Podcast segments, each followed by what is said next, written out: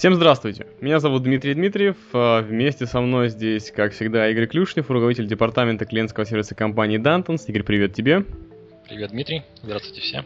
А, и слушайте вы четвертый выпуск подкаста «Начинающий инвестор», где, напоминаю, мы говорим об инвестировании вложениях простым и понятным языком. Как всегда, традиционно мы благодарим а, всех, кто оставил свои вопросы к прошлому выпуску и ко всем другим выпускам. А, как мы обещали, следующий выпуск будет полностью посвящен разбору этих вопросов и ответам на них. Поэтому, друзья, оставляйте их еще. И комментариев тоже оставляйте еще. А сегодня мы с Игорем решили обсудить и рассказать про то, что стоило обсудить, наверное, в самом начале. Зачем вообще стоит инвестировать? Так ли на самом деле это нужно? Зачем это? И идея в том, что мы обсудим три вопроса. Почему, как и когда. Игорь, начнем с того, у меня есть такой вопрос тупительный для тебя. Представляешь ли ты, сколько людей в России сейчас занимается инвестированием примерно, да? Есть ли какая-то такая статистика в сравнении, скажем, с другими странами? А, да, такая статистика есть, и на самом деле в России занимается инвестированием именно на фондовом рынке весьма маленький процент людей, это меньше 10%. Меньше 10% людей имеют вложения так или иначе а, в акции которые торгуются на фондовом рынке. По сравнению с другими странами это очень мало. Например, в США так или иначе владеют акциями более 95%. Показатель, конечно, не самый м- радостный. Ну, то есть, да, в общем-то, для есть куда расти. То есть, в большинстве своем люди максимум имеют это депозит, а вот именно вложение в акции это гораздо-гораздо меньше количество людей.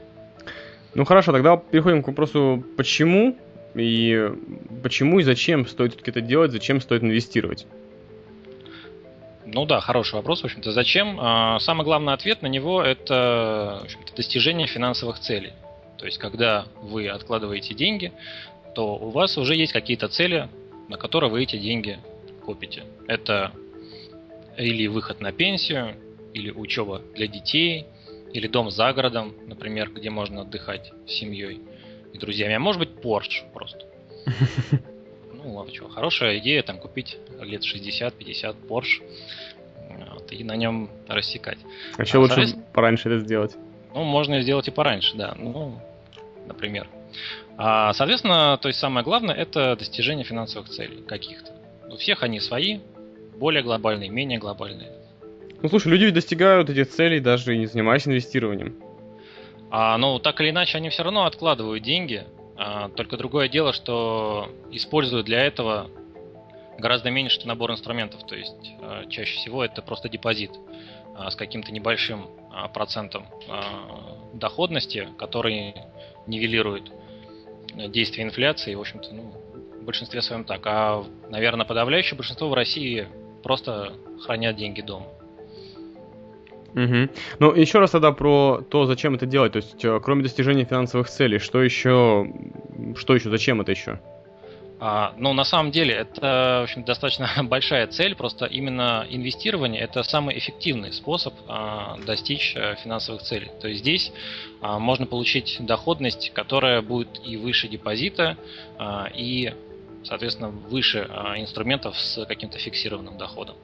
А именно поэтому инвестирование и стоит использовать вот именно для глобальной вот этой цели. Mm. Хорошо, а не лучше ли было просто, скажем, а, продвигаться там по своей карьерной лестнице, по работе, да, то есть просто ты будешь больше денег, например, зарабатывать на работе, потому что инвестирование требует э, времени, как мы с тобой вот обсуждали до этого. А, ну, смотря какое инвестирование, а, во-первых, да, то есть бывают разные э, стили инвестирования, более активные, более пассивные.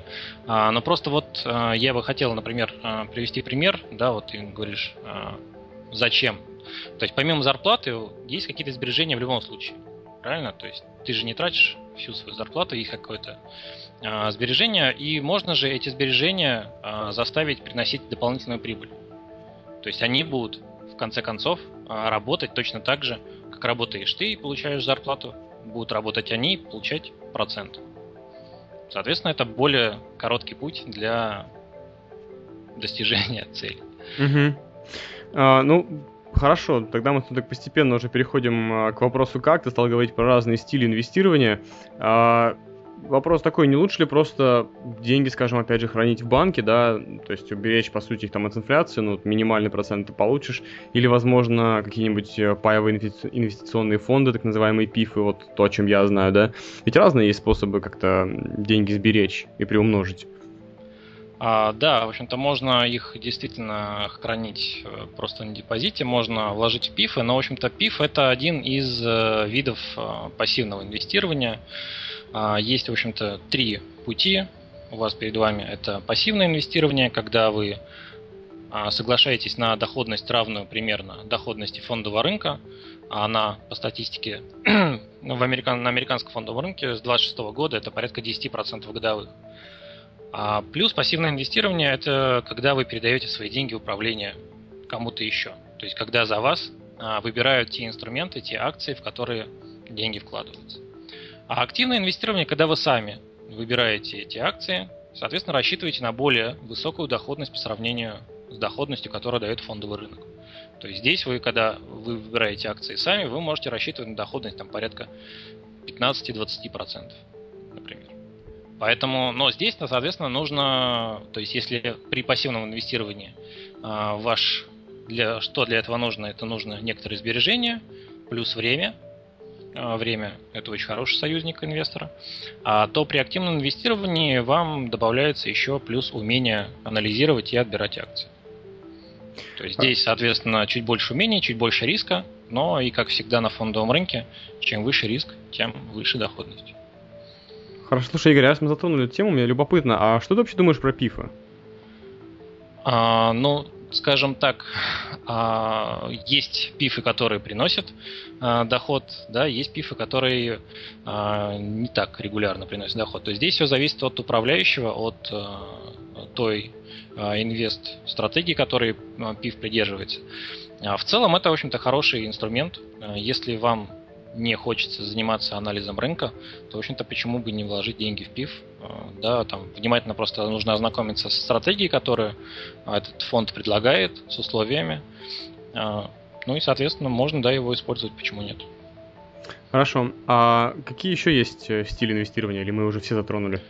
А самый активный, то есть мы затронули сейчас два, это пассивное инвестирование и активное инвестирование. А, и самый активный стиль это трейдинг.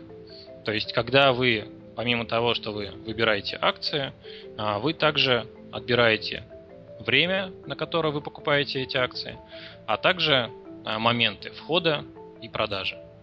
То есть, когда вы инвестируете, вы, по сути, да, вот, например, пассивное инвестирование, а, у вас есть свободные денежные средства, вы на них покупаете фонд, который повторяет движение индекса, и делаете это регулярно, и делаете это в тот момент, когда у вас есть прибыль, и делаете это долго. Да, и последний ваш трейд, э, скажем, да, который завершает, там, например, вашу инвестиционную э, деятельность, это продажа всех э, акций фонда э, перед выходом на пенсию, например. Да, вы продаете эти акции, выходите в кэш, например, да, и ближе к пенсии переводите ваши активы в более надежные, то есть более в инструменты с фиксированным доходом, то есть, например, на депозит. А, то здесь, когда вы торгуете, когда вы а, занимаетесь трейдингом, у вас не ограничено никак а, период, когда вы находитесь а, в позиции, вы рассчитываете на то, что, а, исследуя определенные стратегии, вы сможете показать доходность выше рынка. А, и поэтому вы выбираете эти моменты сами, выбираете покупку тогда, когда рынок собирается расти, по вашему мнению, выходите из акций тогда, когда рынок планирует, по вашему мнению, снижаться – ну и, собственно говоря, а, собственно, этим отличается от инвестирования. То есть более активной позиции. Так, а, это трейдинг. Что еще? А, вот, собственно говоря, три пути. Нет, основные их это только три пути. Это пассивное инвестирование, активное инвестирование и трейдинг. Собственно говоря, в общем-то, это все. Вот есть э, три стиля инвестирования, скажем так. Хорошо, тогда с вопросом, как мы тоже подразобрались. Да, собственно, это и есть ответ на вопрос как. То есть, в общем, здесь вы можете выбрать а, тот путь, который больше подходит вам. Если вам интересно в этом разобраться, вы можете выбрать более активную позицию, а, либо, соответственно, согласиться с доходностью, а, с доходностью а, средней статистической по рынку и ну, просто пассивно покупать фонд, например. Угу. Ну и тогда вопрос, когда? А, когда стоит начать инвестировать? Когда уже, скажем, поздно инвестировать? Или когда, может быть, еще рано инвестировать? Как ты считаешь? А, на самом деле начать никогда не поздно. И самое лучшее время инвестировать это прямо сейчас. А, потому что время это очень, очень мощный а, союзник инвестора, а, очень сильный. Вот я могу привести пример. Например, а, есть две подруги, да, там, не знаю, назовем их Моника и Рэйчел, известные имена. А, например, а, Моника там работает, там, ухаживая за детьми, и каждый год начиная с 15 лет, откладывает в год по 1000 долларов. Вот 1000 долларов она с 15 лет откладывает, инвестирует на фондовом рынке. В течение 10 лет и зарабатывает в среднем, соответственно, 12% в год примерно. Через 10 лет она прекращает добавлять деньги и тратит каждый заработанный цент, соответственно, на клубы, на поездки в другие города, ну и так далее. Но вот те деньги, которые она уже отложила, она оставляет на рынке. И есть Рэйчел, которая тратит свой ранее заработок по своему юношескому усмотрению, а в 40 лет спохватывается, так как видит, как ее родители вышли на пенсию с небольшим пособием. Соответственно, она так не хочет, она начинает откладывать каждый год по 10 тысяч долларов. И откладывает их в течение следующих аж 25 лет. И вот угадай, у кого из них будет больше в возрасте 65 лет? Mm, ну, вообще, хочется, конечно, сказать, что у второй, я не помню, как ты назвал вторую Рэйчел. девушку, которая откачивала, Рэйчел, а, но, видимо, вопрос с подвохом, так что я думаю, все-таки, что у первой, которая начала раньше да, откладывать. Да, совершенно верно. Вопрос с подвохом, да. А, и действительно, больше окажется у Моники в возрасте 65 лет, она будет иметь 1,8 миллиона долларов. Подожди, я так и не понял, она откладывала как бы по 1000 долларов, и она куда-то их вкладывала или просто откладывала? Да, она вкладывала их в, она пассивно их вкладывала в э, фондовый рынок с доходностью 10 годовых, 10% годовых. То есть это пассивное mm-hmm. инвестирование. А здесь э, фокус сложных процентов. То есть, э, да, она отклад... суммарно отложила всего 10 тысяч. Но эти 10 тысяч, они работали 50 лет. 50 лет. Соответственно, прибыль она реинвестировала. То есть появляется прибыль, она покупает снова акции. Угу. Да? И, соответственно, после этого деньги начинают работать на себя, зарабатывая новые деньги. Соответственно, к 65 годам она получит 1,8 миллиона. Рэйчел экономила всего 25 лет. И она отложила 250 тысяч долларов из своего кармана. Четверть миллиона. У нее к этому возрасту получится полтора миллиона. Естественно, что обе девушки будут жить хорошо. Да? Но просто сравни 10 а, тысяч и 50 лет, и четверть миллиона и 25 лет. Да, я с тобой согласен. Ну, лично меня, что всегда, опять же, а, в инвестировании таким долгосрочном, да, немного пугало, что, ну, никогда не знаешь, когда все закончится в плане там жизни, да, и было бы обидно, так скажем, не не воспользоваться, да, этими деньгами в итоге. То есть ну, ты, вот там, смотри, откладываешь, ограничиваешь. А ну, ограничиваешь. Вот насколько ты думаешь, ограничивала себя Моника, откладывая в год по 1000 долларов? В год по 1000 долларов это меньше сотни в месяц. И э, 10 тысяч э, 10 э, тысяч э, в год, соответственно, потом откладывает Рэйчел. Вот, соответственно, мне кажется, что более, в общем-то, сильнее ограничивала себя именно Рэйчел чуть позже, чем Моника. Там, да, там меньше сотни в месяц. Я думаю, что она не очень о них переживала в течение 10 лет, а чем да, ты должен будешь откладывать больше, а, ну, чуть меньше тысячи долларов, соответственно, в месяц потом. Да, да. Кстати, я вспомнил такую интересную вещь. Я слышал вот по поводу тоже а, инвестирования там и откладывания денег, да, что рекомендуется такая сумма, такое число, как 10% от каждого, как сказать, от каждого дохода, да, который у тебя есть там в месяц или в какой-то промежуток времени, ты откладываешь 10% именно. То есть, чтобы не фиксированная была сумма, а именно процент. Что по этому поводу думаешь? Да, согласен. На самом деле, действительно, 10% это очень хорошая планка. А, и действительно лучше откладывать в относительных а, величинах, а не в абсолютных. В общем-то, это будет, это будет, ну, это будет хорошо, это будет правильно. У меня еще такая возникла мысль, пока мы с тобой говорили, по поводу по поводу, почему стоит инвестировать, да, ты говорил про старость, там, пенсию и тому подобное. Как бы то ни было, у нас в России пенсии хоть и есть, но они действительно очень скромные. Мне кажется, это инвестирование очень хороший способ себе не волноваться по этому поводу уже вот э, на пенсии. Возможно, скажем, скажем, в своем возрасте, да, чувствую, что это еще далеко, далеко и далеко, да, пенсия, но однажды это наступит, и хотелось бы, чтобы в то время деньгами ты был обеспечен.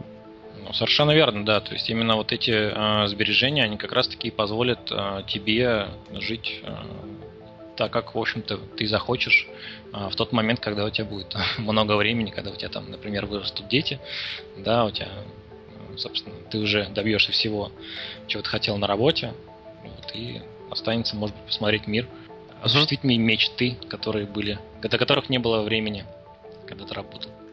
Ну да, я сторонник просто осуществления мечт, э, как сказать, как можно быстрее, вот, поэтому все-таки не могу не спросить, это как вариант, да, скажем, отложения денег на пенсию, но в целом трейдинг и инвестирование дает возможность и сейчас получать деньги тоже.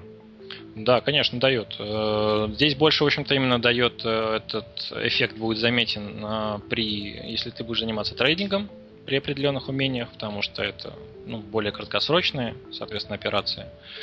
И здесь эффект будет заметнее на краткосрочных периодах, сильнее, чем, скажем, если ты будешь заниматься инвестированием и смотреть за результатами вот этого процесса.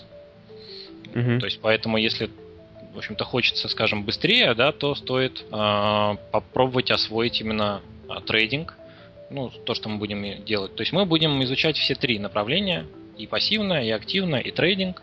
Будем говорить об этих всех трех, э, и каждый, соответственно, выберет для себя то, что больше подходит ему.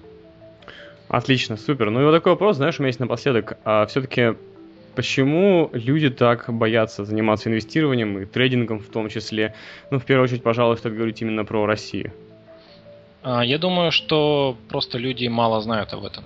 А мне кажется, что у людей есть миф, что это очень сложно. А, то, что это очень сложно и доступно только для людей, у которых уже есть большие деньги и у которых есть очень серьезные знания о фондовом рынке. Вот. Ну вот как я показал, да, думаю, что пассивное инвестирование, на мой взгляд, доступно абсолютно всем. То есть получить доходность, сравнимую с американским фондовым рынком, сможет любой, у кого есть счет и у кого есть а, некоторые сбережения. То есть здесь не нужны особенные знания абсолютно. Здесь нужно просто запастись терпением, да, и, соответственно, а, на протяжении долгого времени следить за своими инвестициями. Я думаю, что в первую очередь это страх и отсутствие знаний. Угу. Слушай, я вот не могу не спросить такой вопрос практический, да, а, по поводу пассивного инвестирования, вот какие конкретные цифры, да, со скольки можно, скажем, начать, с какой суммы можно начать, то есть, и как это сделать, то есть, я так понимаю, нужно там снова брокер или что, вот как это делается кратко, если? А, если кратко, да, то есть, э, начать, ну да, то есть, ты открываешь брокерский счет, э, и, на, и на нем уже покупаешь те же самые акции фонда, которые повторяют движение S&P 500.